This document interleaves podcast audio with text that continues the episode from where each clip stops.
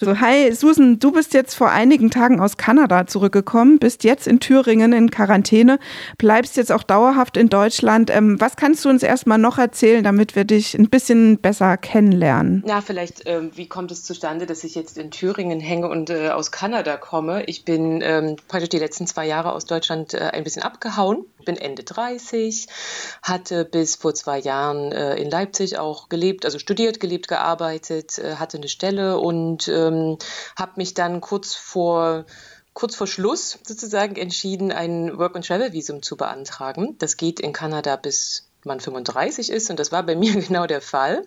Ähm, und es gab so eine Jetzt- oder Nie-Situation ähm, und ich habe mich mit einer Freundin dann entschlossen, das zu machen, weil wir ja auch beide ein bisschen das Gefühl hatten, an einem toten Punkt so angekommen zu sein. Es musste noch mal was anderes her und dann bin ich für ein Jahr mit ihr gemeinsam dort durchs Land gereist und habe tatsächlich meinen Partner dann ähm, am Ende des äh, ersten Jahres kennengelernt und habe mich entschieden, mit ihm sozusagen noch zu bleiben, die Beziehung zu festigen und ähm, ja, und aus Visums- und beruflichen Gründen, familiären Gründen etc.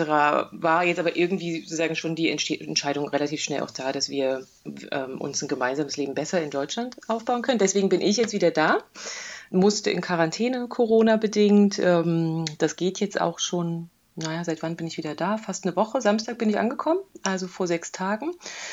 Ähm, genau, und bin hier bei meiner Familie in Thüringen und bin auch gesund. Das ist ja schon mal gut zu hören und gut zu wissen. Ähm, also war die Rückkehr sozusagen aus Kanada so geplant, dass du jetzt auch um die Zeit zurückkommst oder hast du jetzt Probleme gehabt, aus Kanada auch rauszukommen? Nein, gar nicht, gar nicht. Das war ähm, natürlich irgendwie jetzt eine fürchterliche Zeit ganz am Ende. Die letzten zwei Monate äh, haben uns äh, täglich äh, ja irgendwie in Schock und Angst versetzt. Ähm, ich habe relativ frühzeitig schon, ich glaube Ende März damals die Botschaft angerufen, ja, weil es äh, damals auch hieß Rückholaktion und äh, ja, irgendwie war ich sehr durcheinander, was das jetzt bedeutet. Und damals hatte man mich dort aber beruhigt und gesagt, dass ähm, der Flugverkehr zwischen Nordamerika und Deutschland nie eingestellt, also kom nie komplett eingestellt werden wird ähm, runtergefahren, also auch um 95 Prozent oder so, aber dass man, also das ist, glaube ich, auch völkerrechtlich so ähm, sozusagen ein Muss, dass man als deutsche Staatsbürgerin immer zurückkehren darf. Ja, und der, die Reisewege waren aus Kanada nie abgeschlossen. Das hatte aber vor allem auch damit zu tun, dass Kanada ganz am Anfang nicht stark betroffen war. Ja, ich weiß jetzt nicht, wie sich da Leute, wenn die zum Beispiel aus, aus China hätten nach Hause kommen wollen, die hätten dann vermutlich schon die Hilfe der Regierung in Anspruch nehmen können. Für mich war das nie ein Thema. Wir sind trotzdem sehr ähm, sagen, durcheinander gekommen mit unseren Plänen. Also ich musste meinen Flug zweimal umbuchen zum Beispiel, weil lange nicht klar war, dass Quarantäne verpflichtend sein wird. Und ich werde eine Stelle antreten am 15. Mai eigentlich wollte ich erst am 11. Mai kommen und dann hätte ich natürlich die Quarantäne nicht geschafft. So habe ich nochmal umgebucht und ähm, ja, also wir haben viel durch trotzdem in der letzten Zeit. Also Nervenstress, das war schon massiv.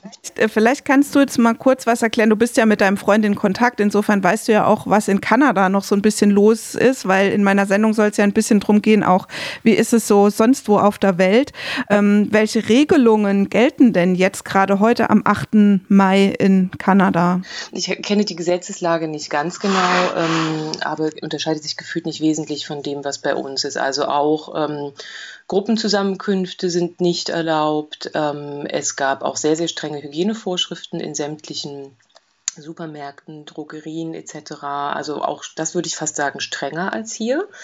Äh, alle Cafés, äh, Schulen, Kindergärten, Restaurants waren geschlossen und ich glaube, dass jetzt ab nächster Woche dort, also auch in Quebec, die, dort habe ich gelebt, in Montreal, äh, die Schulen langsam wieder öffnen sollen.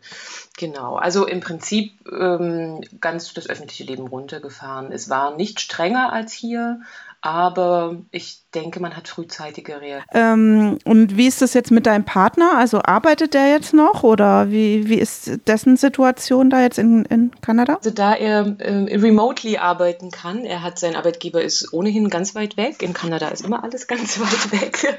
arbeitet er von zu Hause, der ist Buchsetzer. Ähm, und dahingehend hat uns das praktisch kaum betroffen, ja, dass wir ähm, unsere, also ich habe einen kleinen Nebenjob in einem Café gehabt, den habe ich dann relativ früh verloren, äh, aber unsere beiden Haupteinnahmequellen, nämlich von zu Hause aus arbeiten, er als Buchsetzer und ich als Lektorin und Übersetzerin, waren davon nicht sozusagen beschädigt. Ja.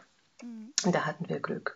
Ähm, als du jetzt noch dort warst, äh, wie, wie habt ihr da so die Situation in Deutschland erfassen können oder eingeschätzt? Also wie habt ihr euch informiert und was, wie wurde so über, naja, sage ich jetzt mal, Europa berichtet dort in Kanada? Also CBC ist praktisch die, die, die ARD von äh, Kanada. ja. ähm, die haben schon berichtet, ich habe aber immer deutsche Medien genutzt. Und für uns war das ehrlich gesagt ein ziemlicher Albtraum. Die ersten zwei Wochen, als klar war, äh, wie die Situation in Italien ist und dass die Welle praktisch von Süden ähm, auch äh, über, über Deutschland jetzt geht. Ja, das war, das war ganz, ganz schlimm.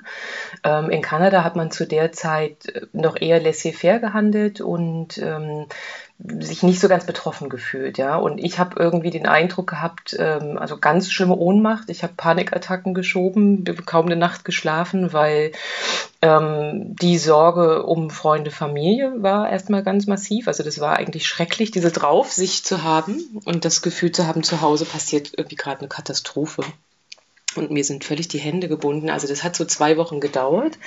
Ähm, und in der Zeit habe ich eigentlich äh, also den klassischen Fehler begangen, ständig deutsche Nachrichten zu gucken. ähm, und ähm, ja, und mein Partner hat das natürlich über mich dann mitbekommen vor allem. Ne? Insofern, das Positive daran war, dass wir einen geistigen Vorsprung hatten. Ja, wir sind also vor allen anderen Kanadiern schon zu Hause geblieben und haben ja Social Distancing betrieben und uns einfach ein bisschen seelisch, moralisch darauf vorbereiten können, was auf uns zukommt. Und das hat sich dann auch bestätigt. Ja, äh, Montreal ist mittlerweile der kanadische Hotspot für Corona-Infektionen. Ähm, und tatsächlich auch das Viertel, in dem wir gelebt haben, ist ganz stark betroffen gewesen. Also das war, ähm, das waren vier Wochen Hölle. Und jetzt in der Rückschau würde ich aber sagen, dass wir ähm, dadurch uns sozusagen gut unsere eigene Situation, also ich, so Kleinigkeiten wie ich bin dann vor der Zeit nochmal ähm, äh, Desinfektionsmittel kaufen gegangen und ähm, also jetzt nicht gehamstert, aber dass ich noch mal eine Flasche Rubbing Alcohol nach Hause gebracht habe. Masken hat man schon nicht mehr bekommen ähm, und ich war dann eben auch in der Zeit ganz ganz viel mit meiner Familie im Kontakt. Ich habe täglich mit meiner Oma telefoniert und so. Also das war eine schlimme Zeit ähm, und ja, für uns war immer auch klar, okay, unsere Pläne werden vermutlich massiv beeinträchtigt. Ja. Wie ist es jetzt mit deinem Freund? Also kann der jetzt noch nachkommen oder muss jetzt noch in Kanada warten, bis die Krise abebbt oder wie ist da die Regelung? Ja, also das ist, das ist eine, eine ganz nervenaufreibende Situation auch gerade. Ähm, und auch das hat sich ja erst im Verlauf der Krise eigentlich äh, dass die Grenzen geschlossen worden sind. Und ähm, ich weiß nicht, ich sage einfach, ich benenne mal den Fakt, falls die Hörerinnen und Hörer das nicht wissen. Äh, Nicht-EU-Bürger sind gerade ja vom, von der Einreise sozusagen ausgeschlossen und das gilt noch bis 15. Mai und ist schon gültig seit 15. April. Und sein Flug, äh, das war auch ursprünglich so geplant, ist, ähm, geht am 29.05. Ähm, jetzt hatte ich vorgestern, als die Bundesregierung die Telefonkonferenz hatte, ganz doll gehofft, dass da schon irgendwelche Informationen dann durchsickern, wie die Stoßrichtung ist. Und das war aber nicht der Fall. Es wird wohl erst nächste Woche Mittwoch wieder verhandelt, wie mit den Grenz ähm, Schließungen umzugehen ist. Ähm, also da haben wir auch eine ganz schöne Odyssee hinter uns. Ich war mehrfach in Kontakt mit den Botschaften und auch mit dem Auswärtigen Amt. Dort wurde uns empfohlen, noch in Montreal zu heiraten.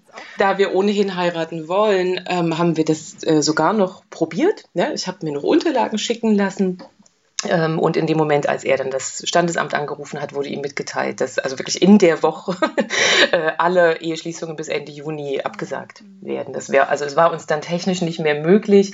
Damit habe ich mich dann wiederum an die Botschaft gewarnt und habe gesagt, also ohne eigenes Verschulden sind wir jetzt praktisch in dieser Situation. Und äh, da kam aber auf ganz deutsche Manier, ja, kam zweimal ein hartes Nein. Also es ist dann für ihn, er gilt gerade nicht als Familienangehöriger, keine Einreise möglich. Und da warten wir jetzt bis nächste Woche Mittwoch, ähm, ob jetzt einfach eine generelle Öffnung wieder geplant ist oder ob wir für ihn anwaltlich oder so eine Sondergenehmigung ähm, vielleicht erstreiten müssen, weil auch unser Mietvertrag in Kanada ausläuft und ein neuer in Deutschland beginnt. Ähm, also er hat auch Probleme, jetzt irgendwo unterzukommen müsste sich jetzt quasi bei irgendwem im Hotspot einmieten, was ja wahrscheinlich auch kein Spaß wäre. Das wäre auch kein Spaß und da hat er auch Angst. Also er versucht noch mit unserer Vermieterin, ähm, mit der wir ein ganz gutes Verhältnis hatten, vielleicht dann einfach länger bleiben zu können. Aber wir wissen ja auch nicht bis wann. Also das ist gerade, hängen wir von Woche zu Woche so in der Luft. Erst mit meiner Quarantäne und mit meinem Job und meiner Reise und jetzt mit seiner und ob er überhaupt kommen kann. Und es kommen immer mal so Hiobsbotschaften rein. Ich glaube, Argentinien hat gerade bis September alle Einreisen zum Beispiel verboten. Und das wäre jetzt natürlich ein Albtraum, ja, wenn das irgendwie die EU auch so so handhaben will. Ja, das, ähm, das klingt sehr aufregend, das, was da bei euch noch so oben drauf kommt, auf jeden Fall. Ähm, ich würde jetzt ja. so ein bisschen allgemeiner nochmal fragen, gab es denn in Kanada irgendwas Typisches für den Umgang mit der Krise? Also von Italien kennt man ja dieses Tutto andra bene und den schwedischen Weg, die eher so auf Vernunft als auf Verbot mhm. setzen mhm. und so weiter.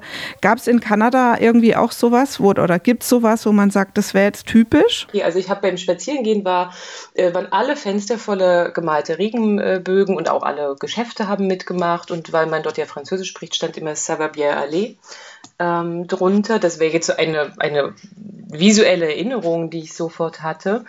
Ähm, und insgesamt würde ich sagen, sind Kanadier, man hat ja dort viel Platz. Ja, die Bevölkerungsdichte ist auch in den Städten ich weiß gar nicht, ob sie offiziell gering ist, aber mein Gefühl war, dass man einfach in allem mehr Platz hat. Irgendwie sind die Straßen breiter und Kanadier sind ganz freundliche, umgängliche ähm, Leute und ich hatte den Eindruck, dass es diese Hysterie einfach nicht gab. Ja? Man blieb irgendwie besonnen ähm, Kanadier sind jetzt nicht so, dass sie auf Balkonen singen. Ich glaube, das entspricht nicht ganz der Mentalität, aber ähm, man wurde eben trotzdem angelächelt, ja, ähm, dann halt aus zwei Metern Entfernung und hat Bonjour gesagt und ähm, sich sehr umgänglich miteinander verhalten. So habe ich es zumindest wahrgenommen. Die Regenbogen wurden aufgehängt und ähm, insgesamt äh, relativ wenig aufgeregt. So ist das Land aber ohnehin. Ähm, denkst du, es gibt einen äh, Gender-Aspekt an dieser Corona-Krise? Auch wenn ich von dem persönlich jetzt nicht so betroffen war, natürlich, ja, also äh, da, da beißt die Maus keinen Faden ab, wie man so schön sagt. Ähm, also ich habe sehr großes Mitgefühl für alle Frauen, die jetzt mit Homeschooling und Kinderbetreuung und Homeoffice wahrscheinlich doch mehr belastet sind als ihre Partner ähm, oder sozusagen ohnehin mehr in die Pflicht genommen werden. Ganz klar das Thema systemrelevante Berufe. Ich habe äh, beruflich auch einen gewerkschaftlichen Hintergrund und natürlich ähm, ist es eine, eine bittere Draufsicht jetzt zu sehen, dass in der Krise genau die Berufsgruppen, die ansonsten unterbezahlt sind und wenig gesellschaftlichen Respekt bekommen, gerade richtig rangenommen werden. Da erzähle ich dir nichts Neues. Ähm, jetzt für mich privat ähm, hat es hat es dahingehend nicht so Auswirkungen gegeben. Außer dass du jetzt nicht verheiratet bist, obwohl es beinahe gewesen wärst. Außer dass ich jetzt ja, also natürlich, natürlich gibt es da so eine, so eine äh, Daumenschraube jetzt, was einfach Familienkonzepte angeht. Ne? Das weiß ich nicht, ob man das als Gender-Aspekt ähm, benennen kann. Ne? Aber trotzdem gibt es da so eine eng, so eine, weiß ich nicht, so eine Daumenschraube jetzt vom Staat, ne? wer Familie ist und, und um wen man sich kümmern darf und wer nachkommen darf und so. Das, ähm, das habe ich schon gespürt. Ja, klar, das gibt es ja dann auch diese ganze Generationensache, ne? dass man Großeltern nicht sehen soll oder denen nicht zu nahe kommen soll und so. Das war ja für viele Familien auch zum einen zwar ein Betreuungsproblem, aber auch so ist es ja für eine Familie nicht besonders toll, wenn die sich nicht regelmäßig sehen kann. Ne? Ja, ja, ja, klar. Und jetzt bei uns durch das Binationale ne, wird man halt sozusagen gezwungenermaßen auseinandergerissen oder ähm, betrifft ja einige. Ja, ich habe auch eine Freundin, die ist Belgierin, die kann ihre Eltern gerade nicht besuchen, weil sie in Deutschland lebt. Ähm, ja, also das Thema Care Work äh, würde ich da auch als allererstes ganz klar benennen. Gibt es denn auch äh, positive Aspekte, die du dir erhoffst von der Krise? Na, ich glaube, da bin ich fast eher Pessimistin. Aber mhm. ähm, auf einer privaten Ebene habe ich viele Menschen schon sagen hören, dass die, die Perspektive sich verschiebt, was eigentlich das, unsere sogenannte Normalität angeht. Mhm. Ja, ähm, das Thema, wie gestresst geht man denn eigentlich normalerweise durch den Alltag? Ähm, geht es, es geht im Prinzip immer nur darum, Beziehungen wegzurationalisieren und gerade ist man auf sie so zurückgeworfen mhm. ähm, und kann sie vielleicht auch mal genießen. Ähm, so ich, ich persönlich durch meine Reiseumstände und so ne, war die ganze Zeit im Stress, aber ich habe viele Menschen sagen hören, dass so eine innere Entschleunigung ihnen schon gut getan hat. Ähm, ähm, ich bin auf gesellschaftlicher Sicht eher skeptisch, mhm. ja, was, ähm, ja, was die positiven Resultate angeht, um ehrlich zu sein. Ne? Also ich glaube, da ist es jetzt rein mit Corona nicht getan. Wenn die Berufsgruppen zum Beispiel, die so betroffen sind, ähm, jetzt anfangen würden, sich gewerkschaftlich zu organisieren, vielleicht in Arbeitskämpfe dann auch einzutreten, dann denke ich, kann man diesen Funken weitertragen. Ja, das mhm. fände ich auch gut. Ich glaube, dass nur Krise nie reicht für Veränderungen muss noch eine Revolution anschließen, meinst du? ja, oder, ja, oder Kämpfe. Ja, in irgendeiner Form genannt, ne? dann äh, zumindest Auseinandersetzungen jetzt nicht äh, im Krisenmodus zu belassen, ja, sondern auch in den Zukunftsmodus zu kommen, ähm, der die Krise nicht vergisst. Ja, das würde, so würde ich es eher eintakten. Okay, dann ähm, sind wir schon am Ende unseres Interviews eigentlich angelangt. Ähm, wenn du magst, kannst du jetzt noch was zu deinem Wunschlied sagen. Du hast ja noch ein Lied gewünscht. Ja, ich habe mir ähm, gewünscht von Colorbox Breakdown. Ich finde, äh, das einfach ein fantastischen Song. Habe an dem Tag, als wir die, das Interview verabredet haben, hier ein bisschen die Corona-Starre ähm, abgeschüttet. Und es ist eines der ersten Lieder, das mein Partner mir also einfach einen Link geschickt hat, ja, nachdem wir uns kennengelernt hatten. Und ich verbinde das ganz doll mit ihm und weil ich natürlich auch auch gerade Sehnsucht habe mhm. ähm, und uns das Lied so verbindet, habe ich einfach gedacht, das ist ein kleiner Gruß auch an ihn über den, über den Atlantik ähm, ähm, aus den 80er Jahren. Ähm, eine, eine, Band, die im legendären Label 4AD auch veröffentlicht, wie sagt man, released wurde. Ne? Also, mhm. Ähm, und ich glaube fast, das war ihr einziger Hit. Ich mag die äh, Reggae-Elemente darin und gleichzeitig aber auch den getriebenen Rhythmus. Okay.